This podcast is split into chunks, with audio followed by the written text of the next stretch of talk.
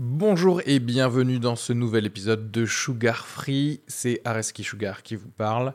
Pour vous dire que je suis en spectacle actuellement au théâtre Beau Saint-Martin à Paris. Donc si vous voulez venir voir une superbe heure de stand-up, n'hésitez pas à prendre vos places. Il reste des places pour les trois dernières représentations de la saison. 15 juin, 28 juin et 12 juillet. N'hésitez pas à aller sur Bireduc ou suivre les liens depuis la description du podcast ou aller sur sugarfree.com. Merci à tous, profitez bien de cet épisode. Bisous.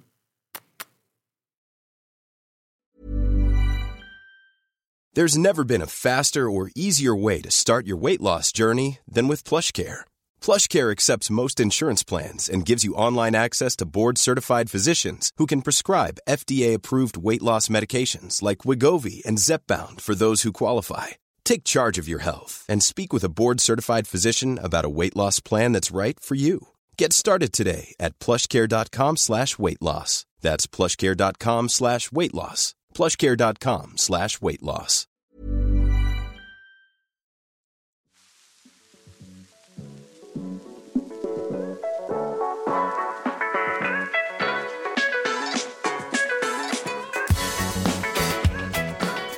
Bonjour à tous, bienvenue dans ce nouvel épisode de Sugar Free, c'est Araski Sugar qui euh, vous parle. Aujourd'hui je recevais par Skype le docteur Melissa Afef, spécialiste en études de genre qui travaille euh, actuellement pour le Gender Justice Initiative euh, pour l'université de Georgetown à Washington, un programme qui vise à réduire ben, les problèmes créés par le patriarcat, quoi. voilà. Alors bizarrement, pour le coup, moi qui pensais qu'on allait plutôt parler de, de, genre dans cet épisode. En fait, on a finalement parlé de beaucoup plus de, politique, de notre vision de la politique et de la nécessité, en tout cas on le pense, de décoloniser un petit peu les, les esprits. Pourquoi? Parce qu'en fait, euh, Mélissa et moi, euh, on se connaît depuis qu'on a euh, 5 ans. Parce qu'on était en Algérie, ensemble. Donc euh, voilà, je vous l'apprends pour ceux qui n'ont pas écouté peut-être les, les, épisodes précédents où, euh, où j'ai pu peut-être vous faire ma, ma, biographie. Je suis né en Algérie et je suis arrivé en France quand j'avais 8-9 euh, ans. Et avant ça, en fait, quand on était en Algérie, euh, Mélissa et moi, on était dans la même classe, une classe euh, d'une école un peu spéciale que nos parents avaient créée en mutualisant un peu leurs fonds, tout simplement, pour euh, engager une prof pour cinq élèves. Voilà, c'était cinq couples de parents qui s'étaient dit, bah, on veut donner à nos enfants l'éducation du CNED avec le programme scolaire français. Et c'est ce qu'on faisait, nous, en Algérie. Donc c'était vraiment spécial. Pour nous, l'école, le début de l'école, c'était, bah ouais, on est cinq dans une classe totalement normale et on allait euh, à la récré qui était juste la cour d'une espèce de, de, villa qui était louée pour, euh, pour cette école. Et d'ailleurs, justement, au début de cette conversation, on a quelques réflexions sur euh, cette façon dont on a eu d'être bah, d'être élevé, d'être éduqué au départ, et qui a, à mon avis, pas mal guidé bah, nos choix de carrière et ce qu'on qu'on a pu faire. Et justement, de là, vous allez peut-être comprendre comment on a pu, euh, peut-être plus facilement que d'autres ou plus difficilement que d'autres, euh, accepter ou refuser certaines choses de, notre euh, société actuelle, quoi. J'espère que c'est un épisode qui va vous plaire. Moi, ça m'a beaucoup plu de parler à Mélissa et qui, je pense, sera bientôt réinvité pour un autre épisode parce qu'on a tellement de choses à, à se dire. N'hésitez pas à nous laisser des messages hein, pour nous dire euh, ce que vous avez pensé de cet épisode euh, bah, sur mon Instagram, sur l'Instagram ou le Twitter de, Melissa également. Tout est cliquable dans la description de cet épisode. N'oubliez pas également de mettre 5 étoiles sur Apple Podcast ou alors sur Podcast Addict. Alors voilà, quelle que soit l'application que vous utilisez pour écouter le podcast, euh, s'il y a un système de notation ou je sais pas quoi, franchement, ce serait très très cool si vous pouviez euh, mettre 5 étoiles et un petit commentaire sobre, genre c'est génial, c'est la meilleure heure que j'ai passée dans ma vie. Euh, voilà, parce qu'en fait, les algorithmes qui nous régissent tous prennent en compte ça et du coup, il y a plus de chances que l'épisode et le podcast en général soient écoutés, donc ce serait très cool. Euh, vous pouvez également soutenir euh, le podcast par le Patreon. Et d'ailleurs, si vous le faites, sachez que vous avez droit à des épisodes bonus euh, où, bah voilà, où il y a d'autres invités et on parle d'autres choses et on peut rigoler sur d'autres choses et on déconstruit d'autres trucs et c'est des choses en bonus. J'en profite d'ailleurs pour remercier justement les souscripteurs Patreon. Je peux pour l'instant encore les lister. J'aimerais remercier Juliette, Marie, Laure, Khalil, Mika, Eric, Fred et Vania. Merci vraiment beaucoup à tous de participer au, Patreon. N'hésitez pas à les rejoindre. Et, et je vous souhaite une bonne écoute, un bon épisode. À la prochaine. Bisous.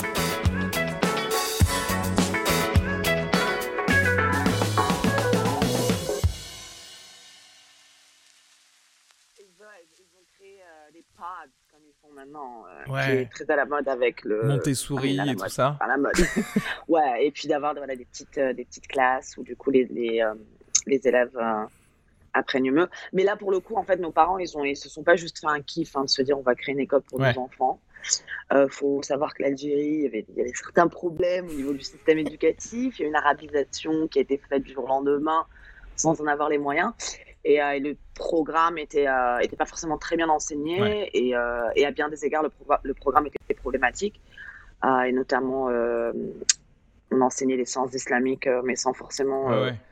Sans, sans, sans, le côté positif du truc, c'était plus de la propagande. ouais, parce que je me, je me, souviens que ma soeur, du coup, ma grande sœur, qui du coup euh, était déjà dans le dans le public en, Algérie. Enfin, elle revenait avec des trucs comme oui, le prof aujourd'hui nous a dit euh, si on fait pas ceci ou cela, on va en enfer. Donc t'imagines un prof. Enfin, tu vois, tu une seconde tu parles de maths, la seconde d'après on te parle d'aller pourrir en enfer. Donc t'es là, tu fais oh, qu'est-ce qui se passe? Tes parents, ils pensaient déjà justement euh, à, à immigrer euh, je pense pas en fait. À la base, nous, c'était l'idée, c'était de partir temporairement, mhm. le temps que les choses se calment et de revenir quoi.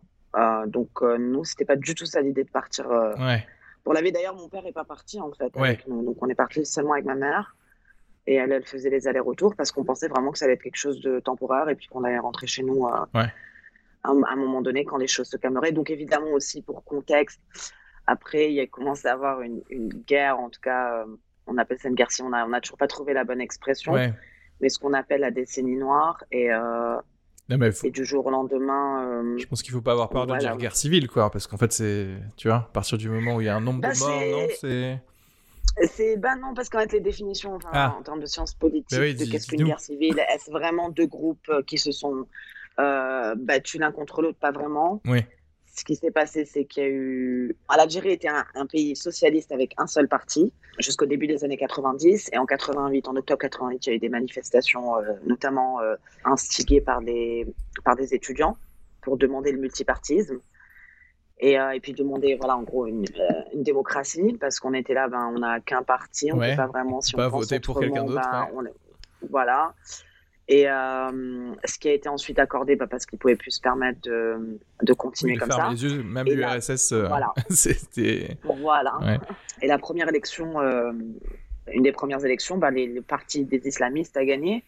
Bien que je pense qu'il y ait eu aussi de la fraude à l'époque déjà, mais je pense qu'ils avaient quand même bien fait leur chemin au sens de, de convaincre les gens, bah, comme on voit un peu partout, de ces partis populistes qui, mais qui savent de la misère. Oui, mais qui, mais qui savent jouer de la démagogie et du ouais, comme tu dis, du populisme pour euh, gagner des votes, quoi. Euh, voilà, exactement. Et c'est vraiment ce qu'ils ont fait. Ils ont monté un peu toute euh, toute cette frange de la population contre entre guillemets l'élite et le gouvernement. qui qui était corrompu et qui était voilà les, les, qui et pour, à bien des égards ils avaient raison mais après le projet qu'ils proposaient n'était pas forcément ce qui ce qui nous intéressait nous et puis surtout, ils ont commencé, en fait, voilà, donc les élections, euh, ils ont gagné des élections municipales et euh, l'armée algérienne a décidé d'annuler ces élections-là. Ouais. Euh, en disant on ne peut pas devenir une république islamique, parce qu'on avait vu l'exemple de l'Iran. Et, et, donc, l'armée s'est interposée dans ce processus électoral, a annulé.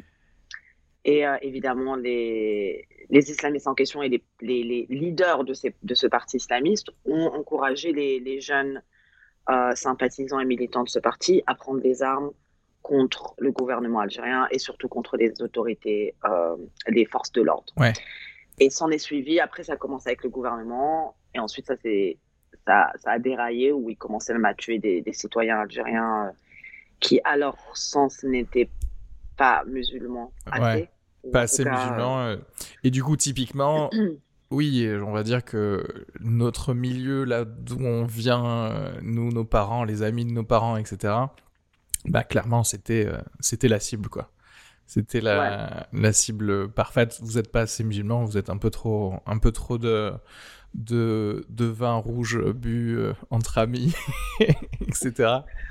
Ah ouais, et puis euh, même, voilà, juste le lifestyle, quoi. Mais, mais, après, c'était eux, mais puis après, c'est devenu tout et n'importe quoi. Hein. C'est ça, les prétextes, parce qu'après, ils ont tué. Euh, oui, ils ont tué, oui, qui voulaient tuer, du coup, au final. Mais justement, parce qu'au nombre de morts.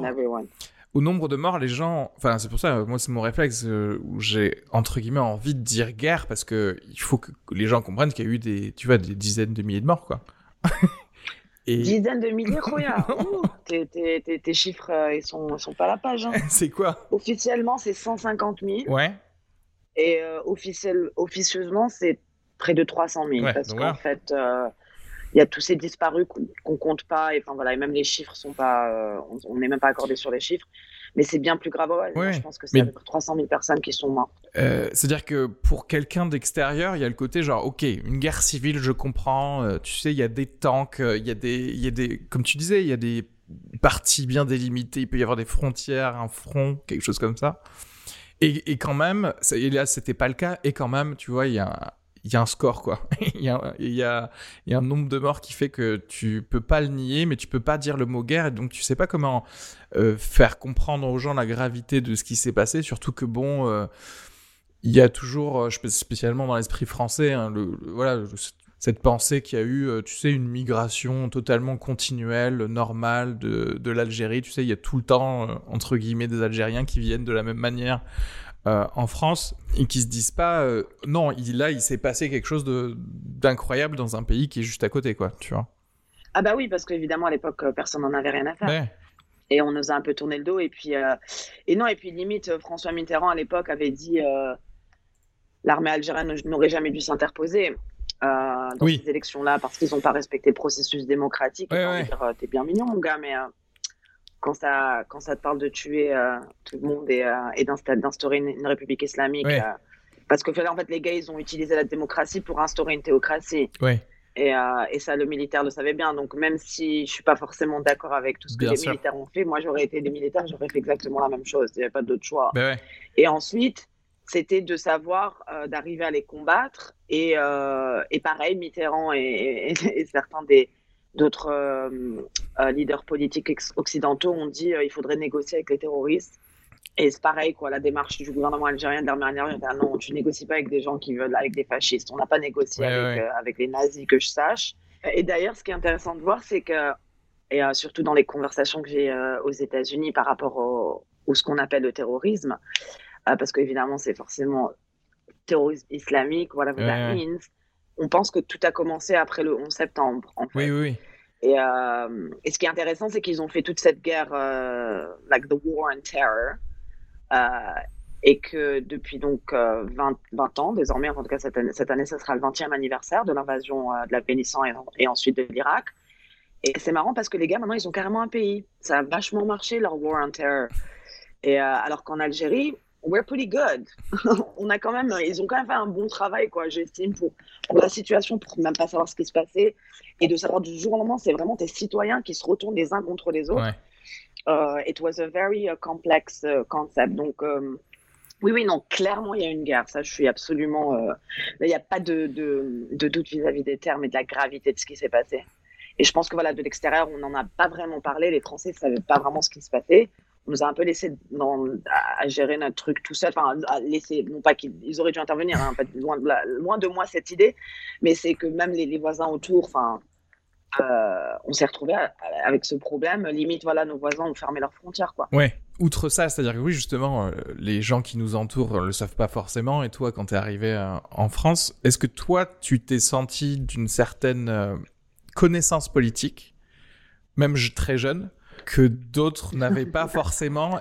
Parce que moi, je m'en rends compte, c'est-à-dire ma vision de la démocratie, etc., euh, aussi complexe qu'elle soit, je l'avais très jeune. C'est-à-dire qu'en fait, le côté de se dire oui, euh, mais en fait, euh, il faut donner sa parole à tout le monde, mais que le fait de le faire peut-être ça peut dériver en un truc qui sera antidémocratique. Ça, genre, tu le, tu l'intègres tellement totalement quand t'es algérien que tout devient important. Euh, l'éducation, par exemple, devient le truc le plus important dès que tu parles de démocratie avec quelqu'un. Tu sais, parce que tu dis, ok, je suis totalement d'accord, mais par contre, il faut que quand tu mets ton bulletin dans l'urne, la personne, elle soit éclairée, tu vois. Les citoyens raisonnables, ouais. censés être raisonnables, et donc, par conséquent, euh, on devrait et, voilà, estimer que la moyenne est, voilà, est informée en tout cas de, de, ce qui se passe. Tu vas pas juste donner un bulletin de vote à n'importe qui sans comprendre vraiment comment. Et je me rends compte que, bon, euh, dans quel que soit le, les milieux plus ou moins politisés, moi, c'est tout le temps, tu, tu break down un peu tout ton, tout ton discours, pas ouais, mais euh, qu'est-ce que vous faites? Qu'est-ce que vous proposez pour l'éducation? Et d'ailleurs, entre parenthèses, les islamistes l'ont bien compris parce que dans tous les pays où, euh, justement ça a créé des théocraties, le premier truc qu'ils faisaient avant, quand tu regardes, c'est qu'ils prenaient le ministère de l'Éducation. Eux, ils sont dans le long game, tu sais, le long con. Ils ont le temps de transformer toute une génération en, personnes plutôt, euh, tu vois, des zélotes, quoi. Et, du coup, se permettre d'avoir une élection tranquille, totalement démocratique, mais qui va générer une, espèce de dictature, quoi. Que, Malheureusement, ouais. Non, de toute façon, l'éducation, c'est toujours le, domaine qu'on. C'est le vecteur de tout. Donc, forcément. Euh, c'est ça qui t'a dirigé d'ailleurs, toi, parce que tu es prof maintenant. euh, oui, l'éducation, oui, oui, en effet. Euh, ouais, je suis prof et je, dirige un, un collaboratif de, de, recherche sur le genre à Georgetown University à, Washington. Et, euh, et, en gros, voilà, on, fait, on, on soutient voilà encore tous ces mots. On soutient des projets hein, de recherche et euh, des programmes euh, qui ont un rapport avec le genre de manière euh, pluridisciplinaire, interdisciplinaire.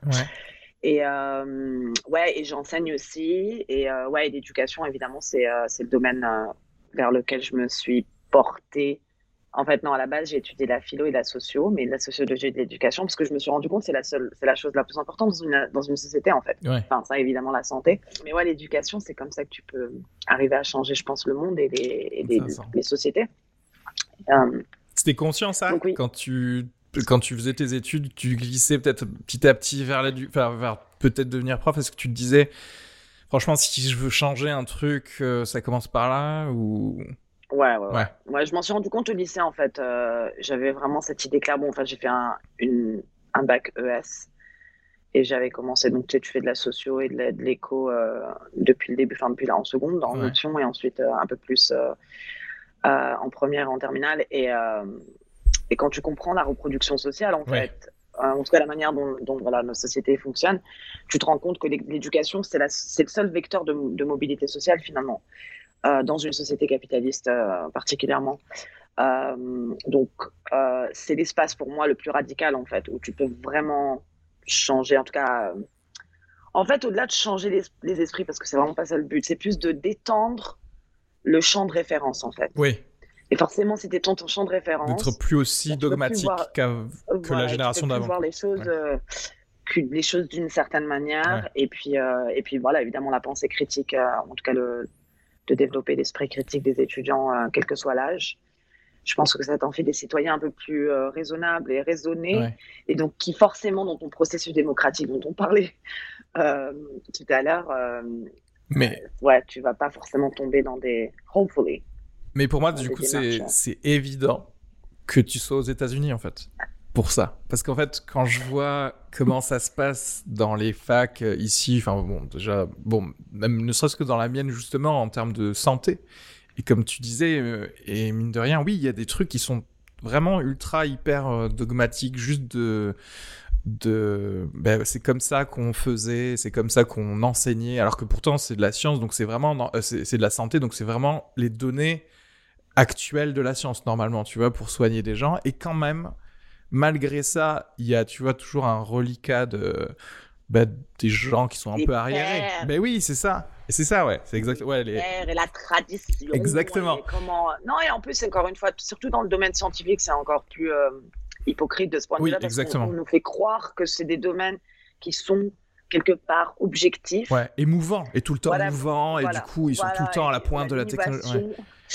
Et en réalité, non, ce sont des disciplines qui ont été créées pour la plupart par des hommes blancs, enfin pas créées, mais en tout cas qui ont été euh, développées en tout cas. Euh, développées et puis voilà, surtout avoir le monopole, parce qu'il y a plein de choses qu'on a volées de, plein d'autres cultures et d'appropriation. Ça, on, ne les cite jamais dans les articles. Mais euh, donc je dis développer, c'est un, grand mot. En tout cas, voilà, on a, on a développé des domaines et des disciplines et on se rend pas compte qu'à quel point, ben ça, ça, ça forge toute une structure et que forcément avec le temps, tu te rends compte que certaines des méthodes, ben, elles correspondent pas à tous parce qu'on n'a pas pensé à l'autre, euh, ne serait-ce qu'aux femmes. Oui.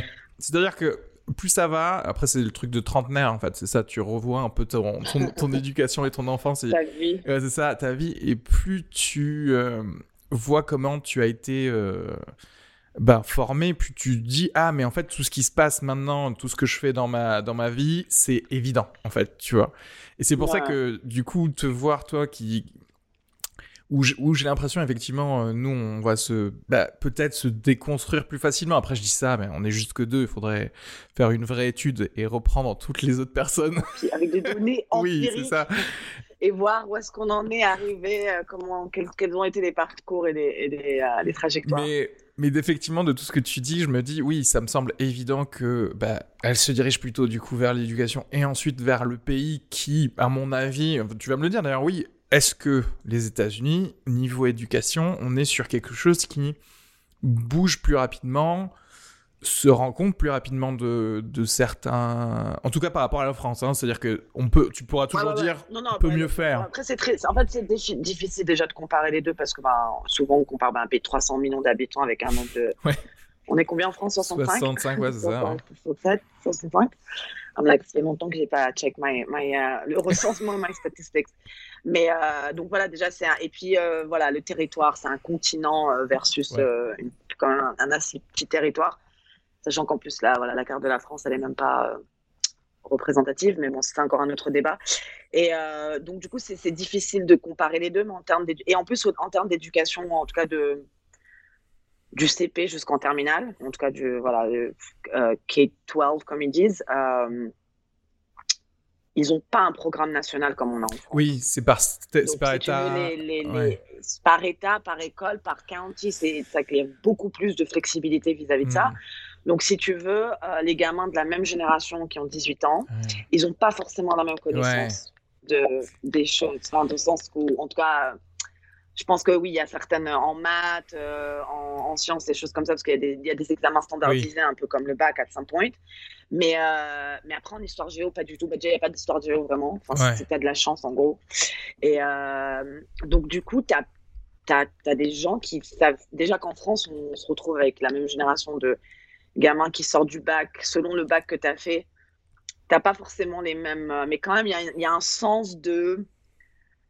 Euh, grosso modo, tu sais ce qui s'est passé dans l'histoire de France. On a tous un peu une idée. Euh, bon, d'ailleurs, c'est sur les mêmes événements, c'est la, la Révolution et ensuite, euh, Mais... et ensuite les deux guerres mondiales, quoi, et Napoléon au milieu. C'est assez intéressant parce que ça veut dire qu'en France, notre socle commun, entre guillemets, c'est toute notre éducation. Alors que aux États-Unis, enfin oui, il y a un certain socle commun, mais en fait, tu passes clairement des heures en plus à l'école, mais tu peux apprendre des choses différentes. D'un point de vue de genre de la nation en général, je pense que c'est intéressant parce qu'en fait, tu as du coup, tu peux avoir plusieurs courants de pensée aussi, plusieurs. Euh, euh, ouais, et tu peux aussi avoir euh, des États du Sud qui, apprennent pas grand-chose sur l'esclavage. Ouais, ouais. Ils te disent les, les personnes mises en esclavage étaient en train de chanter dans les champs. Oui, oui, c'est ça. Donc, c'est Tout va bien. Peut-être ça aussi le vrai problème, et c'est pour ça qu'on en est encore là. Hein, d'ailleurs aux États-Unis avec le KKK qui existe encore et ce genre de choses. Je pense qu'aussi c'est un des gros problèmes. Euh, donc c'est difficile de comparer en tout cas de ce point de vue-là, mais après en tout cas au niveau de l'université, c'est aussi très différent parce que bah, tu as une plus grande flexibilité généralement dans les facs. Euh, tu n'as pas forcément besoin de choisir ton, ta spécialisation, donc ton major, ta première année. Euh, tu peux même, il y a certaines facs, c'est même jusqu'à la troisième ou quatrième année. en gros, le, oui, le bachelor's degree, c'est généralement quatre ans. Et euh, donc, tu peux prendre des cours un peu dans tous les sens. Tu peux tâtonner. Euh, et... cohérente. Voilà, tu peux tâtonner. Tu peux faire. En plus, tu peux faire des, des aussi des, des, double majors avec des minors euh, qui seraient complètement improbables en hmm. France. Tu vois, tu pourrais, tu peux étudier la, la physique quantique et te faire une minor en, en histoire de la Chine ancienne. Quoi. Ouais, c'est ton diplôme, quoi. And it's not a problem. Donc, euh, de ce point de vue-là, il y, a, y a clairement beaucoup, plus d'ouverture. Et puis, je pense tout simplement en termes de l'académie et les espaces de recherche critique, il y a clairement, bah, parce qu'en fait, tu n'as pas cette chape de plomb de l'éducation nationale d'une certaine manière et, de, et du, ministère de, des études supérieures. Ah Alors qu'ici, euh, le education, ils sont pas vraiment involved. Les trois quarts d'université des écoles, elles sont privées. Donc tu fais un peu ce que tu veux. Enfin, bon, évidemment, il y a des standards nationaux, mais après, c'est pas aussi. Euh, euh, ils contrôlent pas le discours autant. Et, c'est la raison d'ailleurs pour laquelle je pense que même certains, euh, beaucoup de philosophes français et d'autres universitaires se sont exilés vers les États-Unis où, ils pouvaient faire des travaux et, dire certaines choses où en France, on n'était pas prêt à les entendre. Et, dans, et surtout dans, dans le sens des, de tout ce qui euh, concerne euh, études euh, post ou décoloniales, indigènes et études de femmes et tout ça. Justement, toi, ça, tu as commencé à t'y intéresser à partir de, de quand? Déjà en France? ou... Ouais, déjà en France, j'ai eu la somehow, somewhat, j'ai fait un cours en sociologie du genre. that was like mind shattering. Mm-hmm. et, et à partir de là, en fait, parce que ça faisait que confirmer des choses que je ressentais déjà et que je voyais déjà en société. Mais après, là, quand tu as des données statistiques euh, qui te montrent vraiment à quel point euh, on est socialisé différemment et on n'a pas du tout les mêmes chances dans la vie, en gros. Et que malgré, euh, on nous fait croire qu'au matin, c'est quand même. On a tous les mêmes chances. C'est quand même pas mal. Alors qu'en réalité, non, tu te rends compte que limite l'ascension sociale aujourd'hui, elle est beaucoup plus difficile qu'elle n'était il y a 40 ans en France. c'est un des systèmes justement éducatifs qui est à la fois très homogénéisant, mais qui, en même temps, a le plus haut taux de reproduction sociale.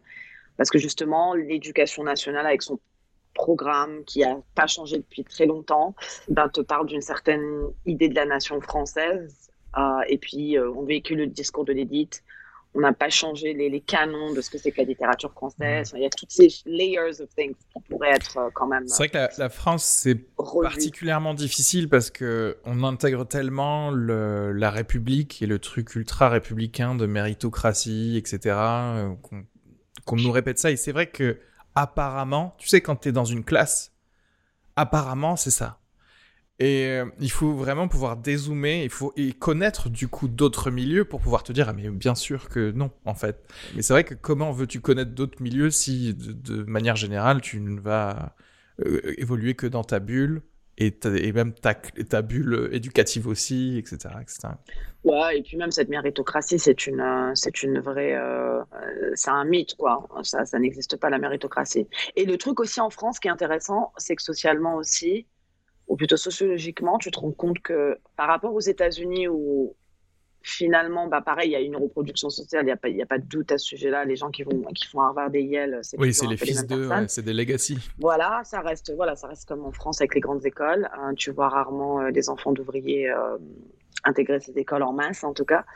Et après, on va t'en parler d'un, et du coup, lui, ça va être l'exception, mais on va te faire croire que. Ils vont l'utiliser comme le héros pour tout le monde. Voilà. Et dire, et bien C'est parce que lui, il voulait plus que les autres. Et donc, ça te prouve que c'est ça la méritocratie.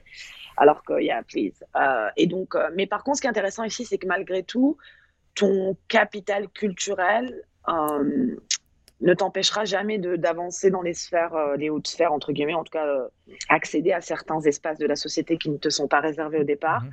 Alors qu'en France, il n'y a pas moyen, quoi. Si tu parles pas le langage, tu tu connais pas tes artistes et, tes, auteurs, et tes, voilà, tu you will never make it in there. Et là, je le vois même en politique aujourd'hui, quand tu vois cette, euh, euh, je sais pas si tu dois certainement être euh, au courant du, de ce qu'on appelle le squad, euh, de tous ces nouveaux Congress people qui sont, qui ont été élus, donc.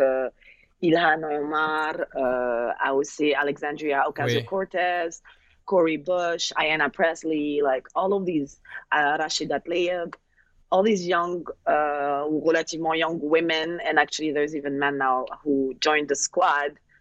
C'est des gens normaux de la société normale mm. et qui sont là maintenant, aujourd'hui. Genre, je sais qu'en France, je pense pas qu'un jour ouais. on puisse voir une Ilhan Omar ouais. euh, qui, est, qui est réfugiée et qui est devenue, euh, voilà, qui, qui a qui est venu réfugié de Somalie, qui se retrouve aujourd'hui à représenter euh, sa communauté au, Congrès américain. Il y a un truc de vraie démocratie, genre tu sais, d'une personne qui va vraiment parler pour des gens normaux et qui vient de, de gens normaux. Alors c'est vrai que ici, tu sens et tu sais qu'il faut avoir été encarté pendant au moins 5 ans dans un parti, avoir payé tes dues, et qu'en fait tu es une personne politique, en fait, au-delà d'être juste une, j'allais dire, quelqu'un qui pouvait avoir un job normal à l'extérieur, etc. C'est vraiment... Euh, Absolument. Et en plus, c'est aussi la, manière de parler, la manière de se présenter. Il n'y a, pas d'espace pour... Euh, pour autre chose en fait. Euh, et, et c'est dans ce sens-là ici que je vois qu'il y a ça qui se passe en même temps aux États-Unis. C'est très intéressant de, de voir ce phénomène parce qu'encore une fois, c'est récent. Hein. Je dis pas que les États-Unis, ils ont toujours eu des gens qui, qui, qui étaient normaux. La preuve, c'est plutôt. Euh, singulier, oui, puis ah, pour créer le voilà, nom, le squad. Ouais, Exactement, et c'est nouveau en fait euh, de voir ces, des, des, des, gens normaux qui maintenant s'investissent en politique et, euh, et run for office et gagnent leur, euh, leur campagne sans avoir besoin de lobby et de grosses compagnies. Et And, they're there to actually really represent the people. Et, et ça, je vois pas ça arriver en France parce qu'encore une fois, ces espaces Like it's not gonna happen. clairement, moi je vois pas. Il y a même pas une tendance où il y a même pas des noms, tu vois, ou de gens qui pourraient euh, là sortir, euh, tu vois, de certaines personnes qui peuvent être un peu connues dans tel ou tel euh, milieu, qui pourraient se dire ah peut-être que lui, ou elle, il pourrait se présenter. Non, ça, ça non. En fait, parce que tu te dis. Non, et en plus on va les décrédibiliser, on va les délégitimiser parce que voilà exactement parce que comme évidemment après on va te dire mais attends on peut pas tout faire. Oui, tu te prends pour qui pour prendre des décisions politiques il y, a des choses en fait où tu as des concepts qui, qui articulent en fait des, situations et des problématiques en fait que toi tu vis ou que tu vois. et en France, on a plein de mots, plein de façons de, dire. Enfin, le discours il est extrêmement censuré. Euh, et, dès que tu veux essayer de parler, de déconstruire des catégories, essayer de comprendre ça d'un point de vue euh, du genre ou de la race, et là on te parle de victimisation, mmh. et là on va te remettre une couche d'universalisme, et nous on est tous les mêmes, on ne veut pas différencier les gens. Mais tu le fais tous les jours, euh, cependant. Genre, il y a ton, ton universaliste, ta liberté, égalité, fraternité, elle ne concerne pas tous les Français. Parce que, enfin, on l'a jamais matérialisé, en fait, cette idée. Donc, euh, et, et, en plus, on te fait croire que, du coup, ce serait erroné de calquer euh, ces concepts très américains sur le contexte français. Et puis, tu as envie de dire, mais en fait, tu n'as pas vraiment besoin de même d'aller jusqu'aux États-Unis. Les États-Unis sont un peu plus à la pointe parce qu'ils ont vraiment, euh, surtout au niveau du, du racial theory et tout ça, de, de, des départements d'études afro-américaines, qui ont fait un super travail de voilà d'articulation et de déconstruction. Euh, mais en réalité, on a ça avec Franz Fanon et d'autres auteurs français qui étaient déjà extrêmement critiques dans cette déconstruction. Et, euh, et ça, limite, on t'en parle pas. Et justement, après, on va te, parler, on va te dire que c'était un penseur radical. Alors qu'en réalité, tout ce qu'il dit, c'est des, des, des observations euh, qui sont malheureusement encore euh, très d'actualité. quoi. Donc, il y a aussi, je pense, en France, il y a une hypocrisie en voulant ne pas se connecter à ce à dire voilà les États-Unis ça n'a rien à voir avec nous.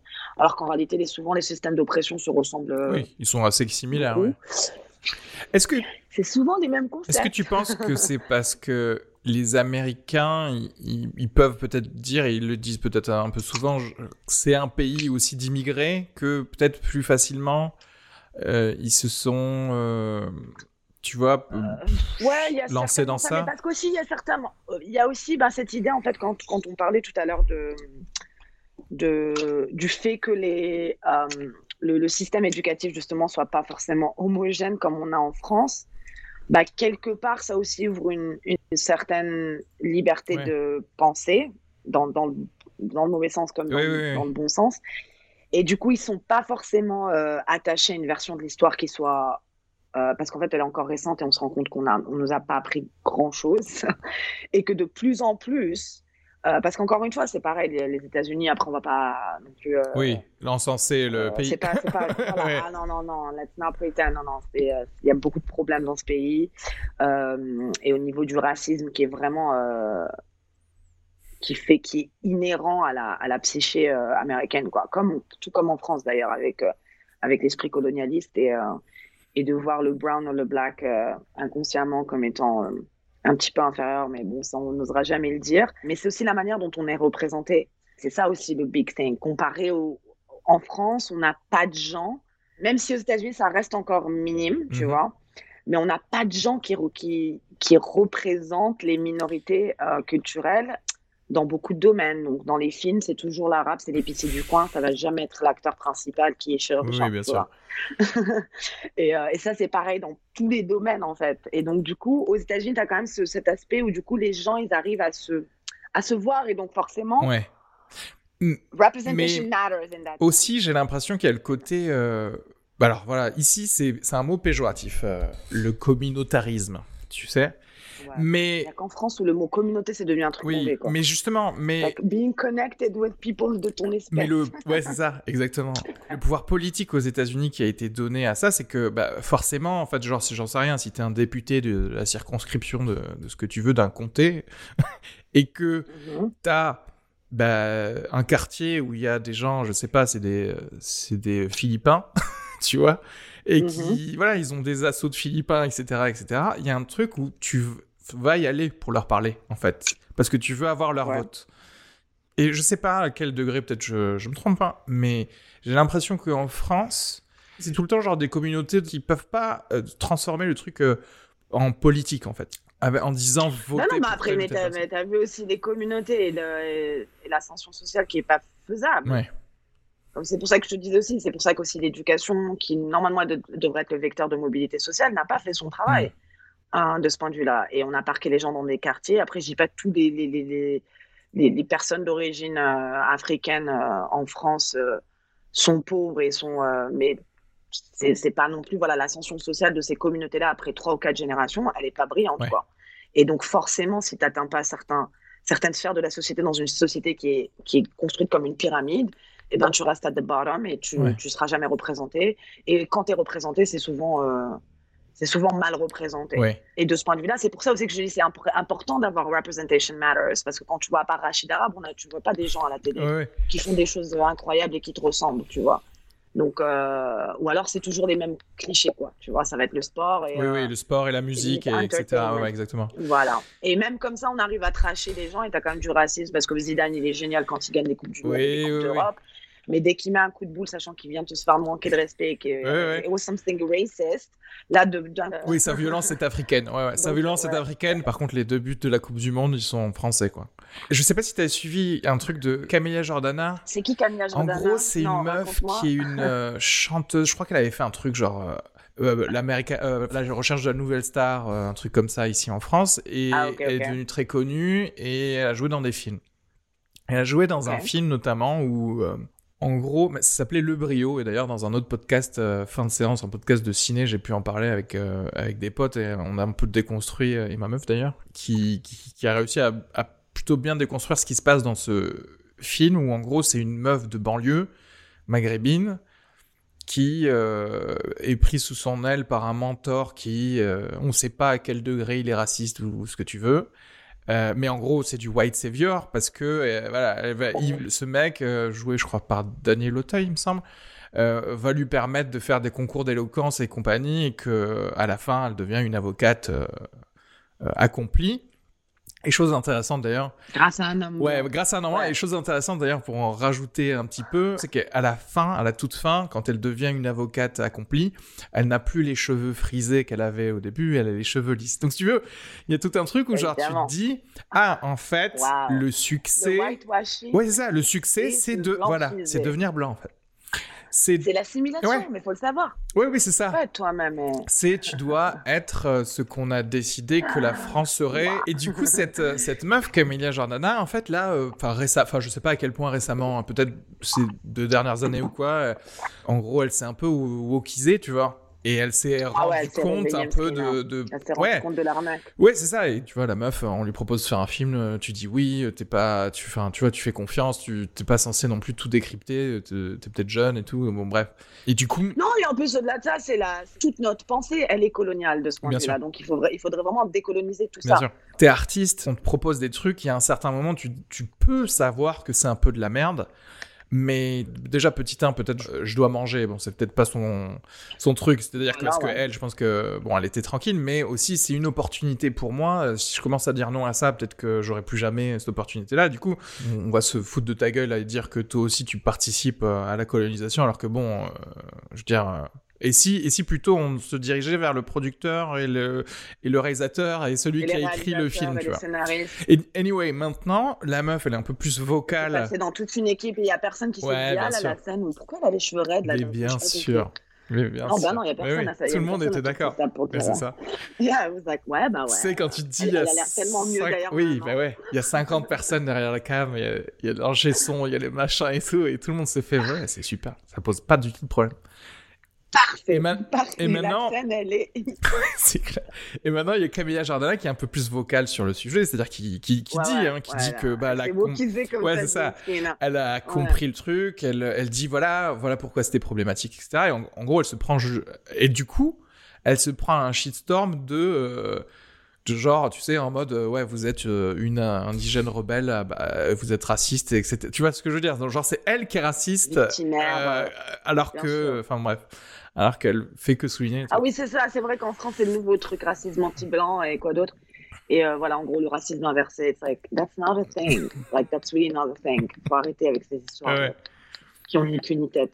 Mais bon, en même temps, quand on continue à traîner d'Éric Zemmour et des Finkielkraut et des autres euh, néo-nazis fascistes. euh, Ouais, mais ça fait des vues, ça fait des clics, à tu de vois. grande aigu- à, à- à heure de grande écoute. Ouais. Non, mais ça fait des vues, mais après, on peut pas se plaindre que. Genre, faudra pas se plaindre de voir une Marine Le Pen en présidente. Et d'ailleurs, avec Macron, on n'en est pas loin. T'as même pas besoin de délire le Front National pour avoir leur programme. Mais en fait, c'est exactement, c'est tout ce qui est genre euh, Trump et Fox News aussi, tu vois, c'est-à-dire que démocratisé euh, ce discours. Comment? C'est tr- Fox News et Trump aussi, un peu, tu vois, c'est le truc de oui, c'est divertissant, oui, mais après, si ça te crée des gens qui ne votent pas pour leur intérêt de manière informée, quel est, enfin, tu, tu es en train de niquer ton propre pays, quoi. Et au-delà de ça, euh, on parlait de démocratie en Algérie. À la limite, nous, on avait, euh, on avait quoi? Même pas 30 ans de- d'expérience de démocratie? Et on a une guerre civile. Là, on parle quand même d'un pays qui a une certaine histoire, qui, a eu, qui était surtout un, un- un grand empire colonial et qui se retrouve en 2021 à avoir des Mhm. discours néo-nazis après avoir eu une Shoah, une deuxième guerre mondiale, au-delà d'une collaboration avec le régime nazi, parce qu'encore une fois, on parle de collabo, I'm like, bitch, Ouais, le ouais. gouvernement, il était nazi. Let's not pretend. Arrêtons d'euphémiser le concept. Et qu'après, quand euh, en 45, euh, d'un coup, c'est la libération euh, de On Gaulle débarque, it's like... voilà, exactement. On était tous résistants. On en a fait quoi de tous les gars qui étaient là en train de parler allemand et, et d'envoyer euh, les juifs euh, en masse euh, dans des trains vers Auschwitz? Bref, donc il n'y a même pas eu ce travail qui a été fait aussi en termes d'hist- historique et, et de mémoire. Juste après, euh, des mecs comme Jean-Marie Le Pen ont créé des partis politiques. Et là, en 2021, à heure de grande écoute, on te met des néo-nazis, ça fait 20 ans que ça dure en fait, c'est pas un nouveau concept. Hein. TF1 et, et tous ces gars-là, c'est c'est bon, ça fait 20 ans qu'il est, en- qu'il est à heure de grande écoute et il était euh, chez euh, On n'est pas couché, dans des émissions cool, soi-disant. Après, c'est ça le, Ça, le ça mène à problème, c'est que dès qu'on commence à, à analyser tout ça, on est en mode, on est bloqué par le, le capitalisme. Tu vois ce que je veux dire? C'est-à-dire qu'on est Ah bloqué oui, par, ouais, mais moi, je mets Zemmour, je vends plus de pubs plus cher, tu vois, sur, sur CNews. Mais après, faut pas se plaindre si t'as plus de démocratie, mon gars, et que tu te retrouves. Ouais, mais Avec c- mais c'est ça le truc, c'est qu'en Ouais. vrai, c'est typiquement les gens qui vont pas se plaindre parce qu'il y a pas de- il y a plus de démocratie. Tu vois ce que je veux dire? C'est typiquement Oui, les- mais parce qu'en plus, ça les concerne pas. Mais oui, c'est ça. que les programmes du Front National, c'est pour aller taper du noir et de l'arabe et de le renvoyer dans son soi-disant pays. Ça va jamais les concerner. c'est clair, donc on en parce a rien que- à faire. En fait, moi, j'essaye de trouver c'est quoi la stratégie pour niquer le, le game, tu vois? Tu es obligé d'avoir, bah, comme aux États-Unis, en fait, d'avoir des gens à la Bernie ou, et aussi, tu vois, Alexandria Ocasio-Cortez qui sont entertaining, mais de gauche. Tu vois ce que je veux dire? C'est-à-dire qu'en fait, tu es obligé, tu dis, bon, clairement, on va pas. On va pas dire à tout le monde de, dès demain, ça va être salaire universel pour tout le monde et, et- c'est bon. Mais à ce moment-là, je vais jouer le jeu et on va vous mettre sur vos plateaux télé des gens qui disent des trucs de gauche, mais qui ont un niveau de divertissement tel que tu t'es obligé de les appeler. Tu vois ce que je veux dire? Et je pense qu'en France, et je, je crois qu'il n'y a plus personne de gauche en France. Je n'ai plus vu à la télé de personnes de Ah gauche ouais, qui gauche. parlent. C'est incroyable.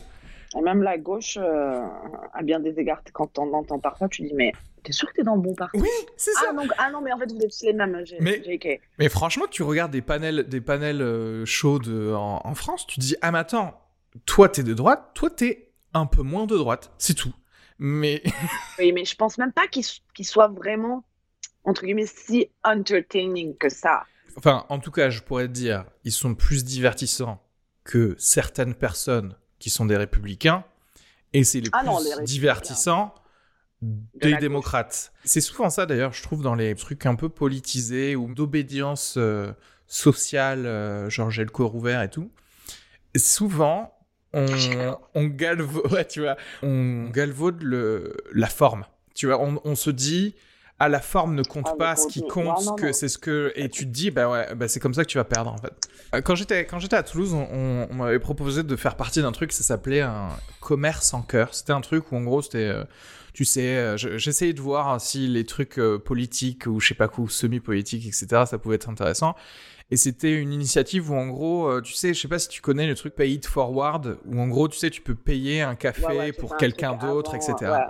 Et en gros, là, le, le, le truc, c'était de se créer une sorte de label qui s'appellerait Commerce en cœur, où du coup, moi, j'étais là pour faire un peu justement le, un peu le marketing en mode genre, j'ai créé le logo, les trucs comme ça. Et on avait des réunions pour dire, bon, bah, qu'est-ce qu'on va faire? Qui est-ce qu'on va démarcher? Qui est d'accord pour le faire? Et moi, j'étais là, bah, de toute façon, euh, les gars, vous démarchez tout le monde. En fait, vous allez voir toutes les boutiques. Moi, je veux voir le logo partout parce que même si il y a des gens qui jouent pas forcément euh, ultra le jeu, euh, au début, le game, ça va être juste d'avoir le logo dans les yeux des gens. Parce que là, moi, j'étais en train de penser comme un, un gars de chez Coca-Cola, quoi. J'étais en train de penser, genre, les gars, moi, je veux qu'on pense à qu'à ça. J'étais en Ouais, mode. ouais. partout. Je fais une pas- campagne de propagande. Ouais, c'est ça. Parce que dans cette partie-là du game, le fond, on s'en fout. Ce qui compte, ça va être juste la forme et d'exister partout. Et après, tu pourras euh, balancer le truc de vraiment euh, le- fond et retirer les gens, mais parce que t'es déjà partout. Et les gens, tu vois, ils étaient pas trop. Ils étaient, non, mais il vaut mieux qu'on ait que deux, trois boutiques, mais euh, où on les sent bien et qui jouent vraiment le jeu et tout ça. J'ai dit, et là, j'ai fait genre, ah, ok, j'ai compris. J'ai compris pourquoi les démocrates, ils perdent, sais, devant, euh, devant des républicains qui ont pas peur. Pareil, euh, en France, euh, parti socialiste versus quelqu'un qui a pas peur de se marketer comme un Sarkozy ou, ou un Macron qui, littéralement, lui, n'est que marketing. C'est bah ouais non c'est sûr qu'il y a ça et puis non surtout ce qui est incroyable aux États-Unis c'est qu'en réalité et c'est ça aussi c'est là que tu vois les les les problèmes avec ce système euh, fédéral entre guillemets les de voilà des many layers de, des problèmes qu'il y a avec l'histoire américaine mais euh, euh, en réalité il y a plus de démocrates enregistrés en tant que démocrate, parce que tu Ouais. t'enregistres en gros au parti as a registered Democrat ou registered Demo- euh, Republican, Ouais. ou alors tu es, comment ils disent, independent, Oui. indépendant. Et euh, donc, factuellement, il y a plus de démocrates enregistrés Ouais. que de républicains. Ce qui voudrait dire que normalement, ils devraient jamais perdre aucune élection. Oui. Like, Euh, you know? Donc même en plus et généralement il y a plus de gens qui ne votent pas et qui sont pas registered, mais très souvent les indépendants ils vont voter démocrate aussi. Donc mais après il y a tout ce système de suppression de vote, de faire en sorte que le donc dans certains États euh, voilà on a enlevé les droits civiques aux gens donc euh, il y a plein de gens qui pourraient voter pour les démocrates. Donc il y a aussi y a toutes ces layers aussi qui font Ouais. que mais c'est vrai que c'est assez hallucinant de voir où un pays où justement voilà tu as plus de gens qui qui donc euh, se reconnaissent dans un parti qui existe et somehow les élections c'est toujours la galère quoi. Il y a toujours un stress de peut-être que les républicains Oui, bah, la preuve là les républicains ils ont tout euh, non enfin je sais pas.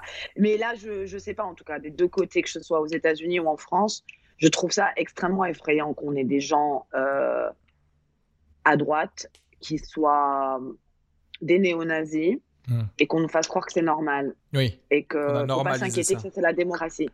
Mais Ouais. le vrai républicanisme, en fait, je crois, l'esprit constitutionnel, il n'a pas été assez euh, compris, je crois, par, par les gens. Ils comprennent pas que, en gros, une constitution, c'est fait pour éviter Ce genre de oui, dérive. ce genre de, de dérive, etc. Et qu'en fait, tu sens que les gens, très souvent quand ils parlent et qu'ils te sous-entendent que c'est pas si grave si ça va trop d'un côté, ils se rendent pas compte que il va falloir genre 200 ans après pour, pour retirer la démocratie, en fait, tu vois. Et puis même en plus même ces constitutions, tu vois, on en parle comme si c'était des textes sacrés. Euh, et même quand c'est des textes sacrés, on peut on peut avoir une critique euh, tout à fait profonde et et, euh, et importante. Mais là, c'est carrément, on te dit ouais, la constitution, Elle a été créée par des hommes, euh, on peut la revoir. oui, euh, on peut réactualiser. euh, oui. Voilà, exactement, à, à la société d'aujourd'hui qui pourrait, tu vois. Mais non, on est dans des, des rapports. Et comme tu dis, je pense qu'aussi on fait un peu trop confiance aux institutions, euh, sachant qu'on a bien vu que les institutions, elles ont mené à des shows. hein, Oui, donc, euh, Elles ont leurs limites aussi. oui. ouais. Non, mais après, en fait, on est aussi à la, le problème de la mésinformation. Quand tu vois les, les, les bubbles, en gros, de contenu que tu reçois et quand tu vois les gens qui sont plutôt à droite et euh, en mode Fox et compagnie, euh, c'est que des vidéos euh, qui font flipper toute la journée, de contenu avec la musique là, qui te fait bien flipper et de trucs qui sont like, ni queue ni tête. Mais ça suffit Euh, pour du psychologiquement te, euh, ouais, te- voilà. te, niquer. et puis le, ouais. le démocrate, c'est l'ennemi. Ouais, ouais. Bah, euh, QAnon, quoi. Ouais, ouais, bah, tu vois, ça, c'est pareil. On en revient à toujours ma, à ma culture trop américaine. C'est-à-dire que je, en fait, je comprends ces trucs-là et, et même je le vois arriver. Et pour le coup, copier. Des trucs qui sont copiés de, des, de ces méthodes de désinformation, mésinformation en France. Et le truc, c'est que, enfin, ul- ultimately, le, le job, Oui. ce serait que c'est, enfin, qu'en gros, les gens racistes, les, les gens misogynes, ils puissent euh, ne plus l'être, ou en tout cas que leurs enfants commencent à être éduqués d'une manière différente, en fait, tu vois. mhm. Et il y a toujours un truc où je sais, moi, que c'est injuste que on doive penser à comment pensent les gens racistes et tweaker notre discours pour eux. Mais si on fait pas ça, je vois même pas ce qu'on qu'on fait en fait. Sinon, on les tue. Il y a pas de problème. hein. Moi, je suis, je suis d'accord. Mais On les envoie sur la lune. soit on les envoie sur la lune, on prend leur nom, on regarde On qui. se mettre ensemble. C'est ça. on coupe le pays en deux. Euh, non, bah ouais, non, je sais, mais le truc, c'est que c'est encore again, c'est toujours, on est toujours dans des rapports où. euh, et, euh, et je me pose en fait cette question depuis quelques années, euh, notamment parce que j'ai j'ai été euh, invitée à participer à un panel de discussion il y a quelques années, avant les élections euh, présidentielles françaises, donc en 2017. Ok. Et, euh, et à l'époque, j'étais donc à University of Miami, euh, en Floride, ou à Miami, où, euh, où j'étais encore étudiante en doctorat, et on m'avait proposé de participer à une discussion, en gros, pour, pour un peu expliquer l'enjeu de ces élections-là en particulier, et la manière où c'était très différent, parce que pour la première fois, on voyait que ben, ni la gauche ni la droite, en tout cas les partis traditionnellement qui seraient à gauche, euh, que ce soit voilà, les républicains, euh, avec leur nouveau rebranding Mhm. et, euh, et, le, et les socialistes, le Parti socialiste qui, qui allait pas être au deuxième tour, clairement. Et on savait très bien que Macron était déjà, voilà, qu'il a le, le- le fameux casse qu'il a fait, comme on dit. Ouais. Et, euh, et du coup, euh, parler un peu de voilà des questions qui nous tenaient à cœur en tant que citoyens français, tu vois. Ok. Et donc moi, euh, évidemment, euh, et donc il nous avait vraiment expliqué. euh, donc c'était moi, j'avais une autre copine à moi qui elle aussi est française et qui était pareil dans mon programme de doctorat. Et, euh, et d'autres personnes, mais ils nous ont pas dit qui allait être sur le fameux panel. D'accord. Et donc on arrive, évidemment c'était nous deux, et puis que des hommes euh, hétérosexuels de plus de 60 ans. D'accord. Et ils étaient là, en fait, en gros, euh, il y en avait deux qui étaient, en gros, des représentants euh, des citoyens français à Miami, enfin, donc, en gros, élus par la communauté française, donc par moi, apparemment, Ouais. Et d'autres personnes, bref, et businessmen et machin. Donc, en fait, on n'était pas du tout dans les mêmes délires en termes de parcours et de juste the kind of discourse qu'on avait à apporter à, dans cet événement-là. Et évidemment, donc, ils ont changé l'ordre de présentation et donc deux personnes sont passées en ce moment pour pouvoir accumuler leur temps de parole. Sachant que moi, on m'avait dit, voilà, tu as cinq minutes en gros pour parler de, de, de- d'une ou deux questions qui, qui, à ton avis, qui, à ton sens, est, est, est importante à aborder euh, pour ces élections-là en particulier. Et moi, évidemment, avec mes gros sabots, je pensais aller parler de- d'environnement et d'éducation. You know. Mais non, fallait parler d'immigration. Exactement. Moi, dans ma tête, ça va être attends, on va quand même euh, les choses importantes, Oui, quoi, oui, surtout bah oui. l'environnement. Donc, les, les, les deux premières personnes euh, commencent, dont un voilà, qui est le représenté soi-disant des Français à Miami, et il commence à dire euh, voilà, exactement. Le vrai problème en France, c'est quoi? Ouais. C'est l'immigration. Et contrairement à ici, donc les États-Unis, on est à Miami, euh, hashtag, on est en train de construire un mur. hein. Ouais. By the way, hein, le gars, je sais pas où- dans quel monde il vivait à l'époque, mais Trump venait d'être élu, ça faisait déjà un an, il était déjà en train de les fondations euh, avec mes taxes, euh, des millions de dollars et des milliards là pour, euh, pour un mur qui sert à rien. Et donc, il dit oui, contrairement à ici où l'immigration, ça, ça marche bien parce que ben, forcément, les gens, ils viennent de Suède. Lui est évidemment euh, argentino-français ou franco-argentin, whatever. Et, ça marche parce que ben, ils sont chrétiens et qu'ils arrivent. Ah, direct, quoi. Ah, ok, ouais. Ah ouais, non, non, sans autre forme de procès. Euh, ils arrivent à s'intégrer beaucoup plus facilement. La culture, culturellement, on est proche, euh, alors qu'en en France, eh ben, c'est pas pareil. En France, on a des gens qui viennent d'Afrique et euh, pour la plupart des musulmans. Et les musulmans, et moi, comme ça, le niveau de, Ouais, de de somme. haine qui Ouais. commence à monter, voilà, le, le- le- au niveau du seum. Et sachant qu'il m'avait présenté en étant algéro-française, whatever, Oui, oui. I always make sure I say both, you know. Et là, il dit, euh, oui, ben, il faut savoir que les musulmans, euh, euh, ben, ils sont feignants. Ah oui, non, mais là, on est dans du Ah ouais. Ah full non, ah racisme, là, en fait. Genre, Ah à l'ancienne, genre. presque avec des. Tu sais, en dessinant feignants. une caricature, en disant ils sont feignants. Ah non, là, je dis, imagine si tu mets. Oui, oui, bah oui. Euh, donc, ils me, voilà, ils sont feignants, euh, ils euh, veulent pas travailler, ils viennent, en gros, profiter de nous. Ils n'ont aucune valeur de la famille. Et là, c'était, là, c'était la dernière pour moi. was valeur like, de la I famille. wish, on aimerait bien. Nous, c'est limite, on a trop de pression de nos familles. De quoi Oui, tu me parles? Aucune valeur de la famille Are you kidding me Nos parents, ils prennent ce rôle-là trop au sérieux. Toute notre vie, ils sont là, contrairement à vous. C'est clair. Et là, je dis non, non, non. Et du coup, je me suis levée, en fait. Ouais. J'ai pris mon sac et j'ai quitté l'amphi. L'amphi était blindé. Ouais. Donc, il y a certaines personnes qui m'ont applaudi. Et moi, sur le coup, je pouvais. C'était même pas une réaction que tu vois que j'ai réfléchi. Je voulais faire un effet, quoi. Oui. It was more. Je peux pas Être, euh, ouais. dans un dialogue Avec cette personne, avec. bah oui. Et en plus, c'était même pas le format euh, parce que c'était pas une table ronde où j'allais vraiment pouvoir lui répondre euh, de manière directe. Oui. Et puis au-delà de ça, euh, j'étais là, non, non, tu vas pas parler comme ça de mon grand-père qui s'est retrouvé à combattre dans la Première Guerre mondiale en tant que chair à canon, qui s'en est sorti, qui a ensuite revu travailler dans une mine pour reconstruire la France, qui s'est toujours fait traiter comme un indigène qui a une pension inférieure et qui toute sa vie ne s'est pas senti euh, accepté en France et à devoir baisser la tête. Et là, toi, tu viens me dire qu'on n'a aucune valeur de la famille, qu'on est feignant. Hell to the no, I am not. Je ne peux pas Mais accepter ça. su- surtout qu'en fait, euh, tu peux, ils peuvent pas euh, te prendre de cours en fait en ayant un, un invité comme ça, parce que si tu veux la préparation psychologique qu'on a pour aller avoir un, un- un vrai débat normal, on va échanger des idées, euh, parler de choses intelligentes, c'est pas du tout la même chose que.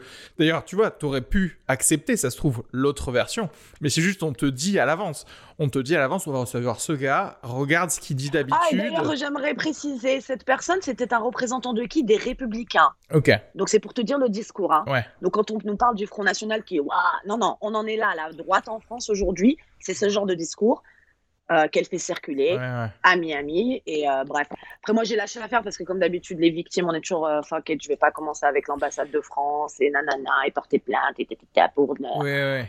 Mais en réalité, c'est grave, c'est dangereux, c'est grave. Ce gars-là, c'est mon représentant. Tu viens en campagne sur un campus universitaire pour, pour déverser un discours comme ça de. Après de le rayonnement de la France de par rapport Voilà, aux, aux universités, ouais, quoi. C'est clair. Là, que c'était honteux. Et du coup, moi, j'ai pas pu. Et en fait, sur le coup, comme je sais, j'étais Mélissa, mais t'es une folle de quitter l'amphi comme ça. En plus, évidemment, il y a mon, mon directeur de thèse, tout mon département est là, genre mes élèves, euh, genre j'étais un peu. euh, Ouais, ouais. mais je pouvais pas. Et en fait, et là, pour le coup, la, la réaction, elle était Épidermique. physique, en fait. Ouais. I cannot be in this space. Et en fait, moi, dans ma tête aussi, c'est. Et c'est vrai que je te dis, cette question, je me, je me la pose euh, depuis longtemps de savoir euh, en rentrer entre guillemets en dialogue avec ces gens-là. Euh, et je me dis, non, j'ai pas. Rien que moi de d'être là avec toi à la même table, de devoir déconstruire les gros clichés et les, les, les- les choses horribles, en gros, que tu viens de dire sur euh, ma communauté, en gros, et mes, mes, my people. Euh, et moi, là, en gros, je suis en train de te justifier mon humanité. Ouais. Donc toi, tu t'arrives avec un discours de néo-nazi, et moi je suis en train de dire, mais tu sais, non, non, on n'est pas Ouais. tous comme ça en fait.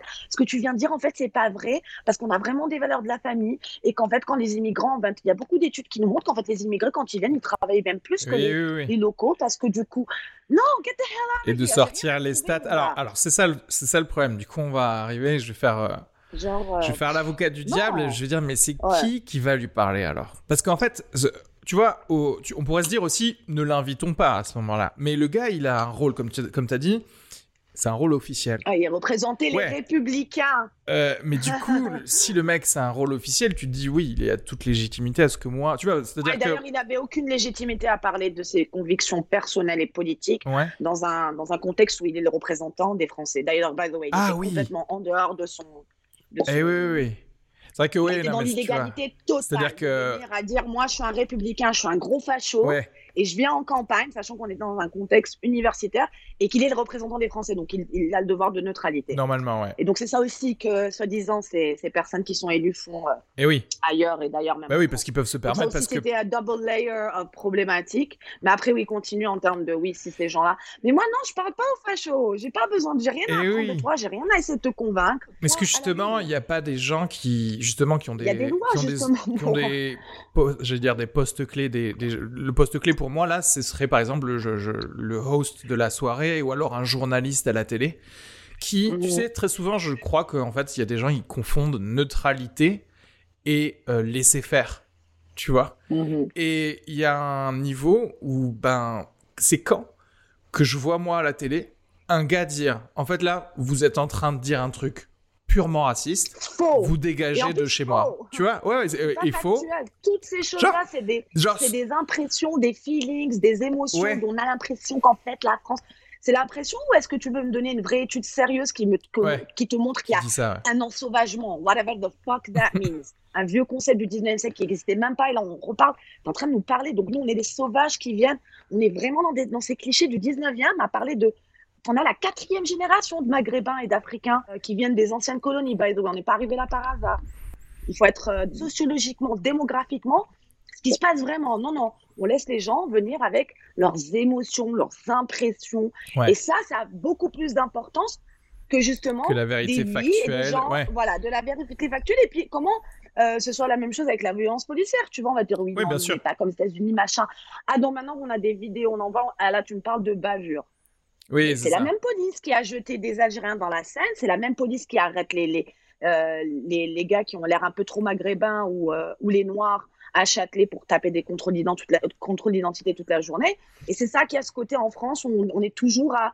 Tu as une majorité euh, de personnes blanches qui ont créé un système racial, qui sont privilégiés, qui ne se rendent même pas, même pas compte à quel point toute la société elle est faite pour eux et designed for them. Ils vont te dire, bah oui, c'est normal que c'est notre pays. Bah là, ouais, c'est normal, sauf que là, ça fait plus de 100 ans. L'islam en France, il est là depuis le Moyen-Âge. Il faut arrêter de nous faire croire qu'on est arrivé, on a tous débarqué hier, quoi. J'allais te demander, mais du coup, il est où l'espoir? Parce que dans, dans ce podcast, en général, c'est moi qui suis en mode rien ne va. Ouais, ouais. Mais est-ce que. Ouais, en fait, on devrait juste dire aux gens de se se- présenter, quoi. Genre, euh, on devrait se dire. Euh, genre, ouais. Devenez députés, quoi. Devenez tous, tous les gens qu'on a autour de nous et qui sont je pense qu'à racisés. mon avis, c'est la, la Ouais. chance. Ouais, ouais, absolument. Non, il faut vraiment investir le champ politique. It's, it's not a joke. Surtout quand moi, quand je vois des Nadine Morano et des gens comme ça qui sont. Like, ils ont pas le niveau, quoi. Et toi, tu vas voter des lois pour moi, like. C'est chaud quand même. On les laisse faire, ces gens-là. Ils Ouais. vont avec à raconter des conneries. Tu vois des gens du Front National. C'est un truc que je, c'est un truc que je suis en train de vivre, mais euh, que j'ai commencé à vivre là, récemment, mais d'un point de vue professionnel, de me dire bon, Mhm. en fait, de devoir prendre les rênes de certains trucs parce que Mhm. je sais que je vais mieux le faire en fait que les autres, mais presque de manière pas euh, de reluctance, tu vois. Pas arrogant. tu Euh, mais c'est genre, moi, j'ai pas envie, j'ai voilà. pas envie de le faire. C'est juste, Ouais. je sais que si c'est toi qui vas le faire, ça va être de la merde. Donc, ok, je vais devenir le, le boss, en fait, tu vois. Et, et maintenant, j'avoue que j'ai un peu cette pensée en ce moment de me dire, bah, bah je crois que t'es obligé de devenir président, Reski. Tu vois? Vraiment. je T'as pas le choix, quoi. C'est vraiment. Et le problème, c'est que, c'est que, et, et tu vois, et ben en fait, c'est exactement un peu ce que tu as vécu toi lors de cette conférence. C'est un peu le truc de, je, je suis un peu, bah, si je reste, je fais, je me nique ma santé mentale, mon temps, euh, mon énergie. Tu vois ce que je veux dire? C'est-à-dire qu'en gros, c'est, on t'oblige à faire un truc que t'as pas, que t'as pas spécialement envie de faire. Tu serais mieux à passer du temps avec ta famille, avec tes amis, à faire des, d'autres trucs. Mais que tu sais qu'à un autre euh, degré, euh, bah, si tu le fais pas, ta vie n'est quand même pas bien. Ouais, Ouais, bah il y a ça, et puis au-delà de ça, de toute façon, surtout quand il s'agit de politique, il y a vraiment un impact en fait sur la vie des gens. C'est pas juste pour. Euh, tu es là dans un espace pour dire, ouais, là, je suis là pour. Euh, j'ai un objectif, on va atteindre 50 000 cas. Là, là, on est en train de parler vraiment de, voilà, de politique publique et sociale, de, de législation, de, budget, de, choses qui, qui font que quand tu as toujours les mêmes personnes qui sont même pas concernées par ces problèmes du quotidien, prennent ces décisions-là, euh, faut pas s'étonner que ça n'a pas de que le, voilà que les salaires ils ont pas augmenté depuis je sais pas combien de temps. Euh. On a des gens qui sont là depuis trop longtemps, qui savent pas de quoi ils parlent, et on n'est pas représentés. Euh, les pauvres, les personnes racisées, les gens qui sont en fait les plus vulnérables, qui sont en bas de l'échelle et qui sont le plus affectés par ces politiques qui les concernent pas. Enfin, en tout cas, on n'a pas pris en compte ces gens-là quand on a pensé à ces politiques-là. Et euh, donc absolument, ouais, j'avoue que l'idée ce serait de dire aux jeunes de commencer un peu à s'intéresser un peu plus à la politique, d'investir ces espaces-là. Et du coup, c'est quand que tu te présentes alors? Alors, euh, du coup, bah merci.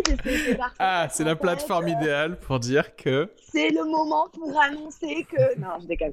Non, non, pas du tout. Moi, je fais pas du tout mon. At least, at least for now, pour le moment. Ouais. Je vais rester dans mon petit milieu universitaire à apprendre un peu plus de choses, à faire des études, à enseigner, à créer des espaces pour avoir ce genre de conversation de manière un peu plus euh, substantielle et profonde.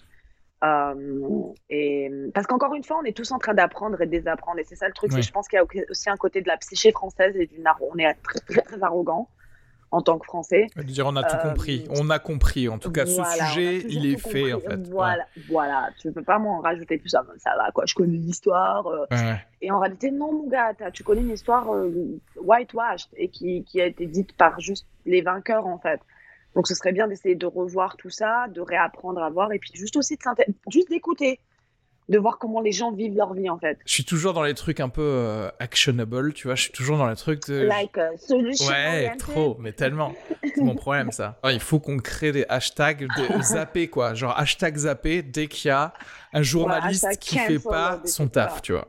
Moi, c'est ça, parce qu'en fait, j'ai envie de responsabiliser les, les, gens euh, qui sont au final le verrou des trucs, tu vois. C'est pour ça qu'il faut, il faut, il faut boycotter ces programmes, ces télés. C'est de leur faute, c'est en grand, très grande partie leur faute qu'on en soit aujourd'hui, en fait, avoir redémocratisé des discours euh, fachos, néo-nazis, et on te fait croire que c'est au nom de la sécurité nationale et de, tu vois, de notre. Mais ouais, je suis, je, je suis bien d'accord avec toi. Il faut responsabiliser. Il faut arrêter, il faut arrêter de donner de, de l'argent, en fait, en gros, de, de continuer. Et c'est dans ce sens-là aussi que les médias euh, mainstream, il faut plus, faut plus, faut arrêter de regarder TF1 et BFM. Mon rêve, ce serait d'avoir une émission où en fait, euh, bah, je reçois des gens et dès qu'il y a quelqu'un qui dit un truc qui est pas fact-checkable ou qui est truc, genre je lui dis je tu sors en fait. Mais genre en direct, je m'en fous. L'émission elle devait durer deux heures, elle va durer 30 minutes parce que tu pars. Et en fait, je me dis, ça deviendra une émission euh, phare parce que du coup la les personnes qui voudront venir ça ah, va être euh, ben voilà ils vont arriver préparés et du coup ils vont faire leur taf. hein, tu viens pas exactement. et du coup tu viens en fait avec des vrais et du coup les, euh, les gars ils pourront dire à moi j'ai tenu 1h20 chez Sugar tu vois ce que je parce que tu vois moi je avec des voilà.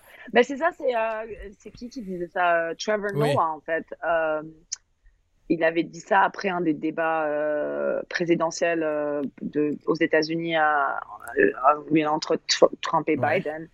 Et en, en disant, et je comprends pas pourquoi on n'a pas encore des fact-checkers. En direct? sur Mais le oui. tu vois. Tu sors un chiffre, j'ai deux stagiaires qui sont en train de tac, tac, tac, et qui disent, on ne trouve pas ce chiffre. Il vient d'où? C'est quoi?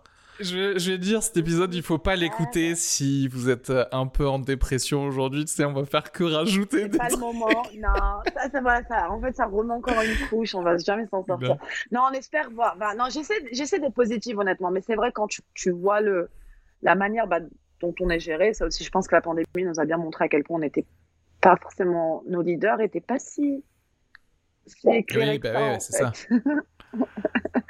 Donc, euh, non, on espère que, euh, Inch'Allah, plus de. Bah, I just hope, en fait, j'aimerais plus que les gens lisent plus et qu'ils soient un peu plus conscients de, de l'histoire. Parce qu'on est en train de refaire les mêmes erreurs and it's, it's time to, de se décoloniser la tête et les esprits. Il n'y a pas de mal à dire qu'on ne sait pas et qu'on peut réapprendre. C'est beau ça. Mais je suis tellement d'accord. L'éducation est constante. Ne nous arrêtons pas. Exactement. Non, non. C'est un flux continu d'infos. C'est constant. Moi, tous les jours, je me décolonise. Tous les jours, je me, je me libère, en fait. mentalement Mm. plus que, que je ne l'étais hier. Parce qu'on est toujours dans cette démarche en tant qu'être humain, en tant que plus, plus on apprend, plus on est à sa couleur. Il y a d'autres façons de voir des choses. Peut-être qu'on peut étendre notre, Notre vision, notre vision ouais, de la ça. nation. Voir un même sujet. Si vous pensez être certain d'avoir compris un sujet, essayez de le voir d'un autre point de vue. Essayez de pas être d'accord avec vous-même. Je pense que c'est le, c'est le truc. Il y a ça aussi, et puis de lire, euh, et puis aussi de dé- décentrer ce qu'on lit. Mm. Parce que j'aimerais ainsi inviter les gens à juste regarder leur bibliothèque et de compter le nombre de femmes qu'ils ont en tant qu'auteurs sur leur, dans leur bibliothèque. Et ensuite, ils commencent à s'amuser à voir Ah, mais elles viennent d'où ces femmes? Est-ce que tu as, est-ce que tu as une auteure africaine dans ton, dans ton, dans ton étagère? Euh, ou, d'ailleurs, d'ailleurs. Et après, tu vas te rendre compte, ah oui, on a Dostoïevski, bah oui, c'est un russe, c'est un blanc. Mais après, de, de la, au ça, tout ce qu'on a lu, toute notre connaissance, elle, est, elle vient d'un certain groupe de la population. Voilà, quoi, il y a, de- il y a tellement de, de, de- d'expériences, en fait, en France, de gens, et puis, on, voilà, décolonisez vos, vos bibliothèques, vos, vos films, vos trucs. Arrêtons avec ces, c'est toujours les mêmes clichés, les mêmes, les mêmes histoires. Ben, merci beaucoup, Mélissa. Merci à toi. C'était On peut te suivre sur Instagram, sur Twitter euh, pour te donner de. Yes, Melissa Hafaf. Yes, c'est Euh, marqué. yes, Et, euh, and um, et du coup, have a great day. C'était un plaisir euh, de te... de même, eh, franchement, c'est pas, c'est pas dit que de je te rappelle pas bientôt pour discuter de plus de trucs. Parce que moi, en plus, j'étais, un- parti pour parler plus de trucs de genre, de, de féminisme, du combat féministe, etc. Ah oui, on n'a même pas Et on n'a même pas encore. On même pas touché Même à pas ça, encore. Fallait qu'on redéblaye un peu, Parce que qu'on. Ouais, ouais, non, il y a trop de trucs d'abord à déblayer et ensuite. euh, Ah ouais, non, il n'y a aucun problème. Quand tu veux m'inviter à parler de féminisme, de genre, de à quel point il faudrait pareil re-questionner un peu les catégories qu'on qu'on a trop tendance à penser qu'elles sont naturelles, Avec plaisir. alors que ce sont des constructions sociales. Super. Eh ben, euh, je te dis à bientôt. Passe une bonne journée parce que c'est le Ça matin marche. encore pour toi. Voilà, encore chez moi, je suis encore la, la deuxième, la deuxième. En fait, c'est Super Bowl. aujourd'hui. Ah oui. Et bon, du coup, tu vas voir tout le monde rentrer chez eux avec des Doritos. Voilà, Doritos, du guacamole, Ouais.